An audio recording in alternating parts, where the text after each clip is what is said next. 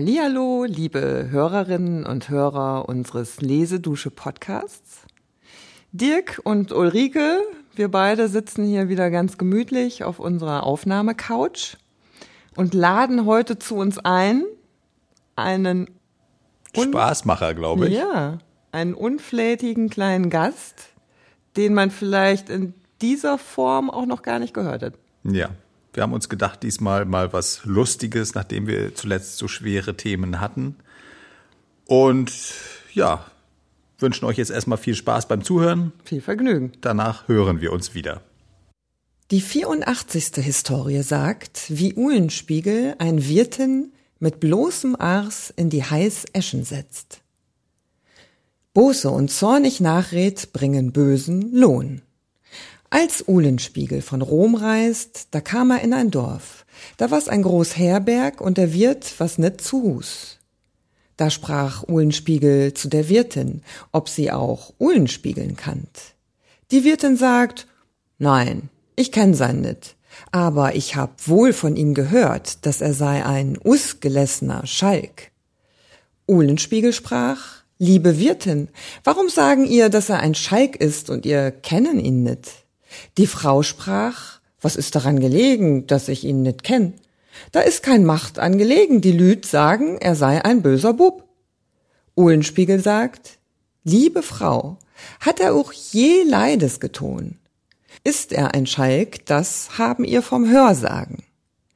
Die Frau sprach, ich sag, als ich von den Lüten gehört hohn, die zu mir us und eingohn. Uhlenspiegel schweig, und des Morgens tagget es ihn ganz frie, und er schar die Heißeschen voneinander und geht zum Bett und nimmt die Wirtin aus dem Schlaf uff und setzt sie mit dem bloßen Ars auf die Heißesch und verbrannt ihr den Ars gar und sprach, Send, Wirtin, nun mögen ihr wohl von Uhlenspiegeln sagen, dass er ein Schalk ist. Ihr empfinden es nun. Und ihr haben ihn gesehen. Hierbei mögen ihr ihn kennen. Das Weib war driefen zu Jammer, und Uhlenspiegel geht aus dem Hus und lacht und sprach, also soll man die Romfahrt vollbringen. Was für eine wundervolle Geschichte hast du uns denn da diesmal ausgesucht? äh, ja, ich schwanke dazwischen, also es ist schon lustig. Gutes es, Stichwort. Die Wirtin tut mir trotzdem ein bisschen leid, auch wenn sie das provoziert hat. Ähm, ja, sag uns doch mal, was, was, was hast du uns denn da ausgesucht. Ja, man hört es äh, eventuell ja auch schon an der etwas merkwürdigen Sprache, die da benutzt wird. Irgendwas zwischen Niederdeutsch und Deutsch denkt man so auf jeden Fall, aber frühe Neuzeit, also wir gehen wieder weit in der Zeit zurück. Ja, okay. Und äh, wem wir da folgten in einer seiner Historien, äh, Lebensepisoden, das ist Till Eulenspiegel. Oder Natürlich. Uhlenspiegel dann im, im Der Uhlenspiegel. Mhm. Natürlich bekannt wie ein bunter Hund.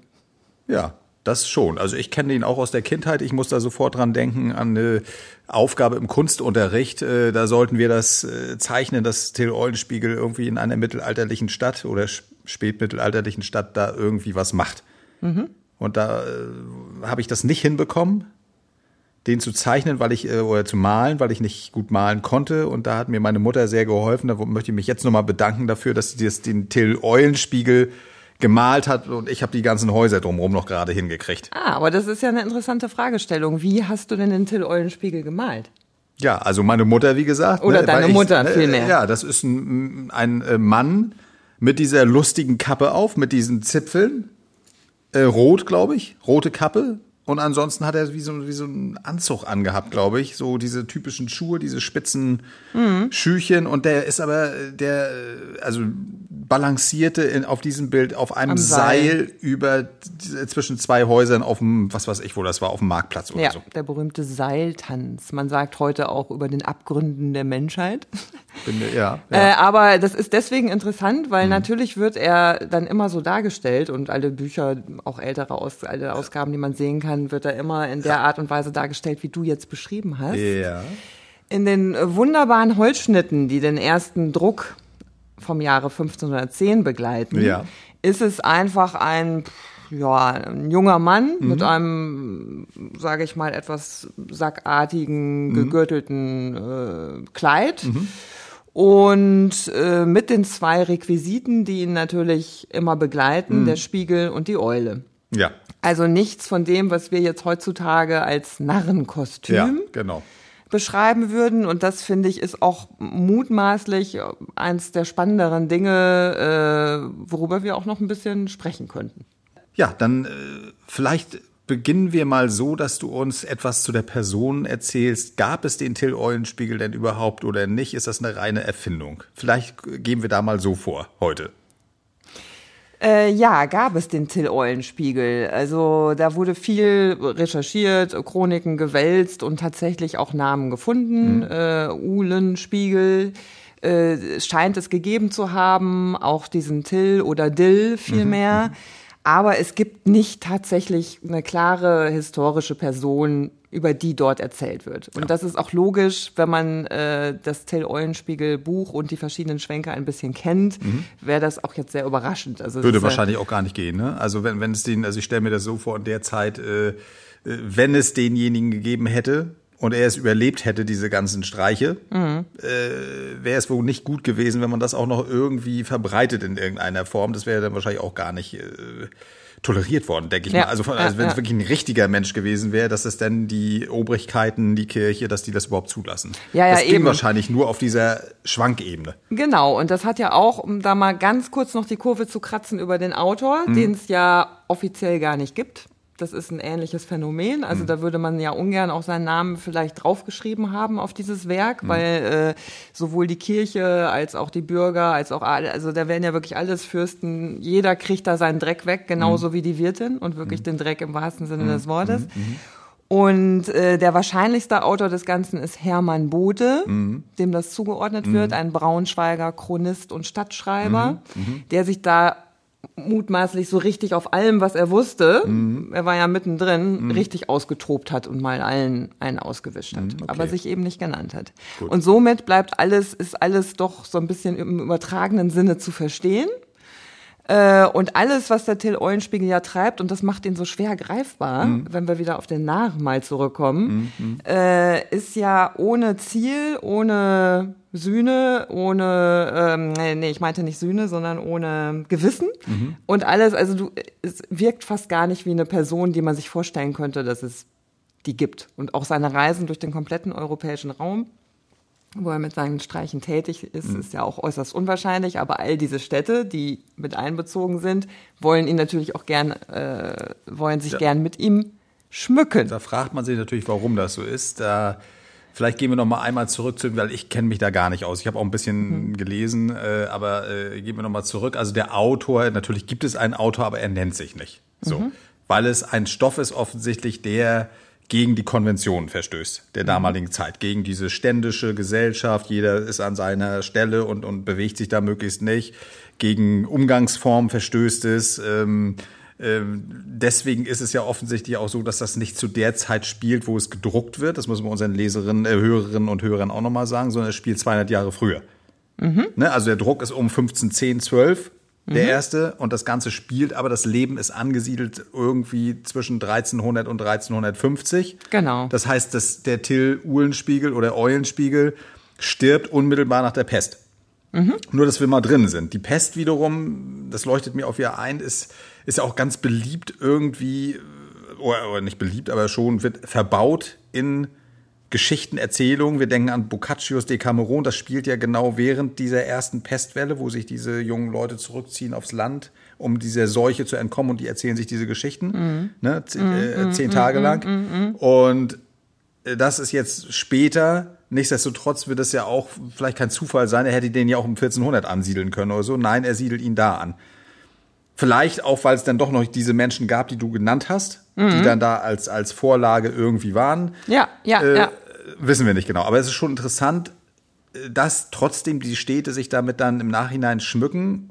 Und das scheint aus meiner Sicht, ich würde es so erklären, äh, äh, eben weil es so ein Ausbruch ist. Es ist ein Ausbruch aus allen Konventionen.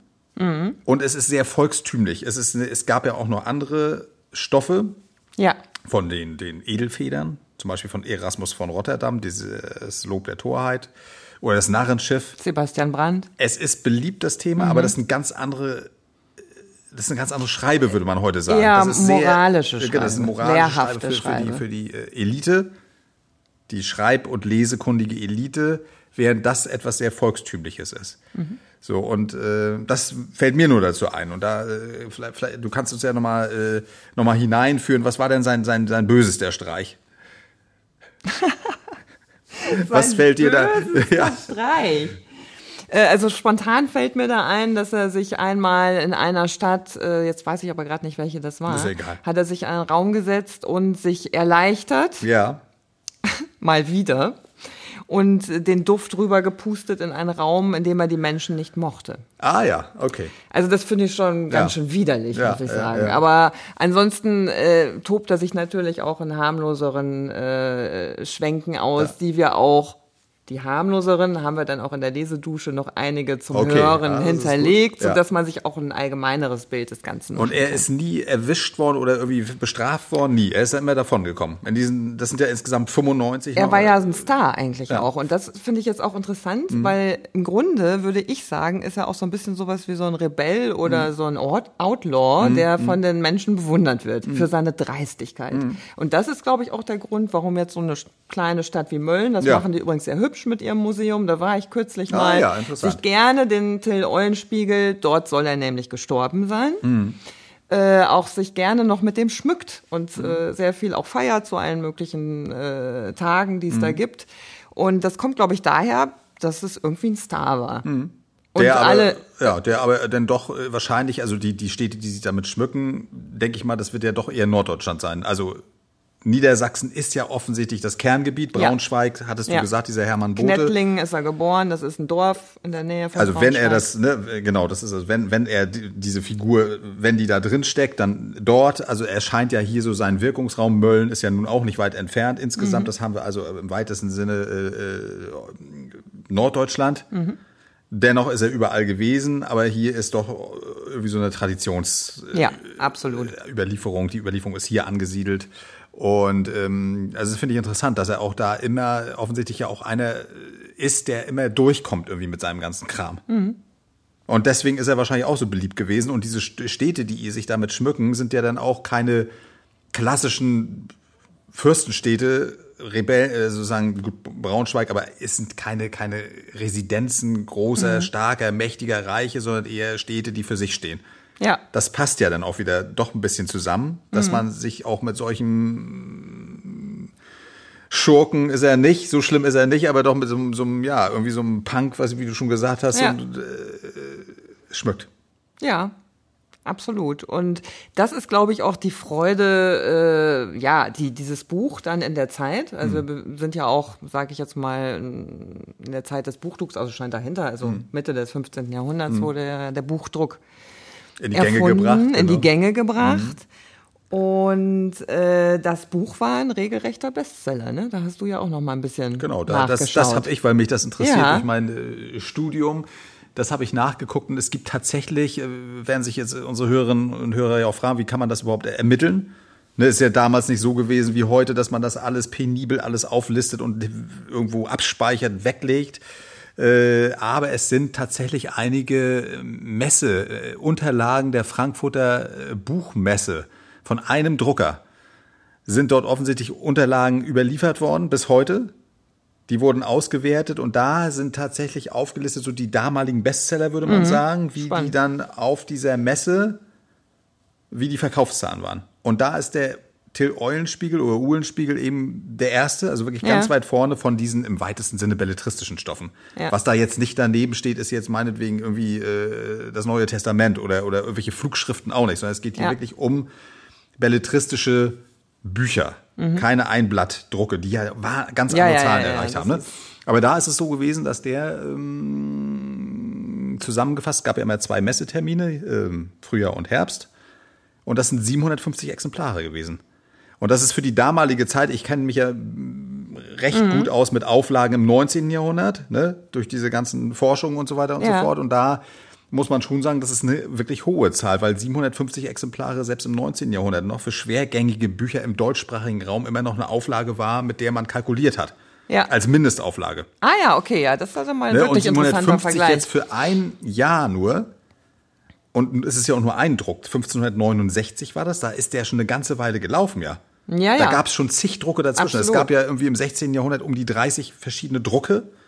Und wenn die alle so waren, in etwa, so knapp 1000 sagen wir mal so, dann sind das, dann wären das ja 35.000 Exemplare, was eine gewaltige Zahl Ja. ist, weil wir zu der damaligen Zeit natürlich einen noch sehr geringen Alphabetisierungsgrad hatten und diese, diese Werke wahnsinnig teuer waren im Vergleich zu den Lebenshaltungskosten. Wahnsinnig teuer. Mhm. Aber man Das- könnte sich ja sogar vorstellen, dass jeder eine Freude hatte, so ein Büchlein bei sich zu Hause allein Ja, zu haben, nicht- der sich's leisten konnte. Ne? Ja, Also, genau. so. Also wer konnte sich sowas leisten? Das waren natürlich nur äh, gebildete Bürger, also die Oberschichten dieser Städte, über die wir Bürger, gesprochen ja, haben. Diese, genau. diese, also wirklich die, die äh, oberen, nicht irgendwie äh, der, der Bäcker von nebenan oder irgendwie sowas.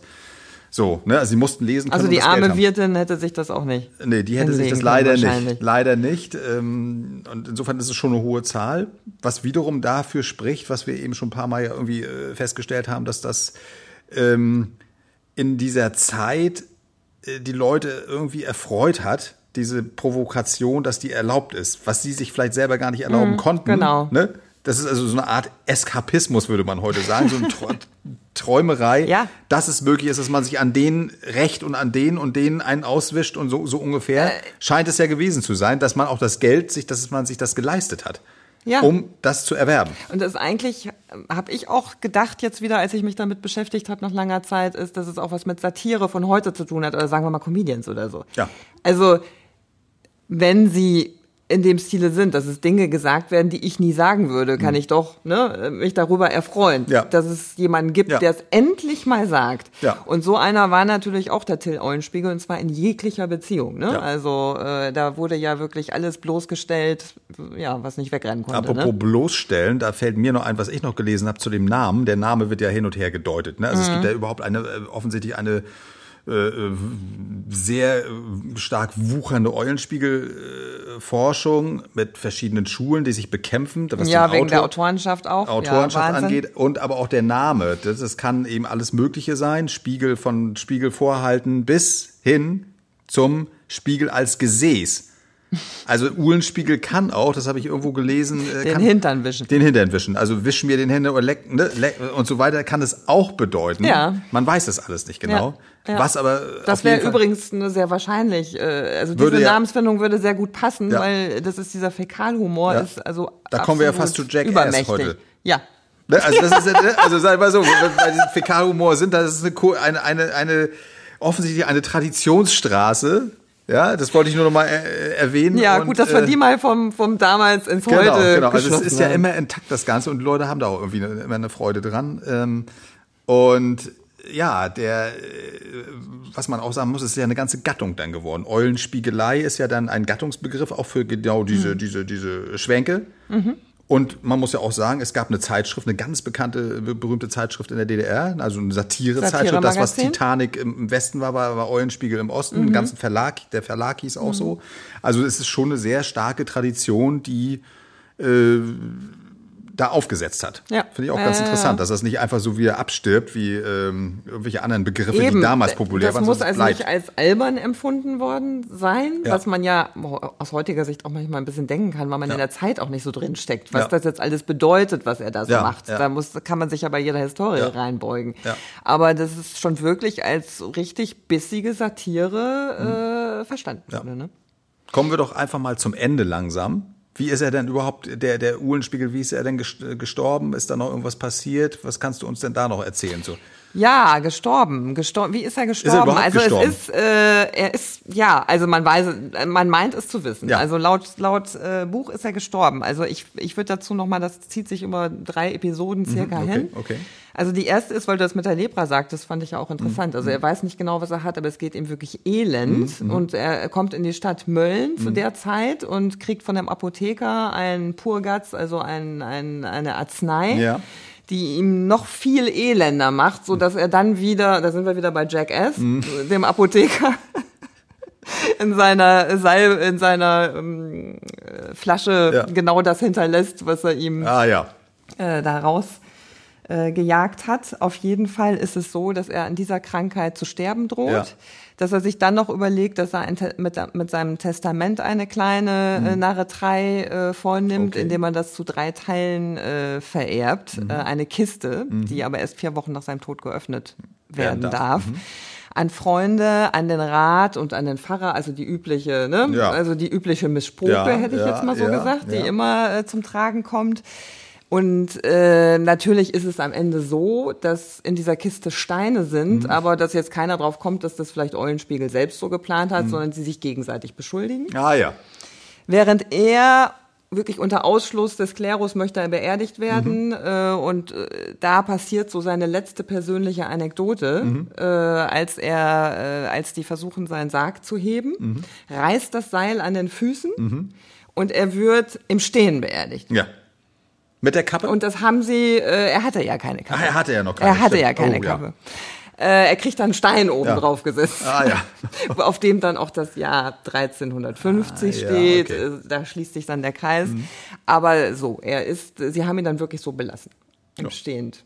Gut, naja, gut, okay, das passt ja dann auch wieder irgendwie quer, quer alles zum Normalen. Anders, alles anders, als man es erwartet. Gut, dann danke ich dir sehr für diesen wundervollen Fund. Der hat mir viel Freude gemacht. Da habe ich auch wieder sehr viel gelernt zu dieser äh, ja. literarischen äh, Periode und an unsere Hörerinnen und Hörer, äh, ja, sei nochmal gerichtet das Wort. Ihr könnt diese, also diese Auswahl an Episoden in der Dusche hören. Den Link findet ihr wie immer direkt im Text. Genau. Und ja, dann wünschen wir euch viel Vergnügen damit mit diesem derben Humor ja. und freuen uns auf die nächste Sendung. Alles klar, ja. Bis Alles bald. Gute und bis bald. Tschüss. Tschüss.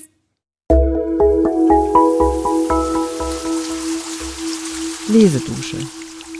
Entdecke die wohltuende Wirkung des Lauschens.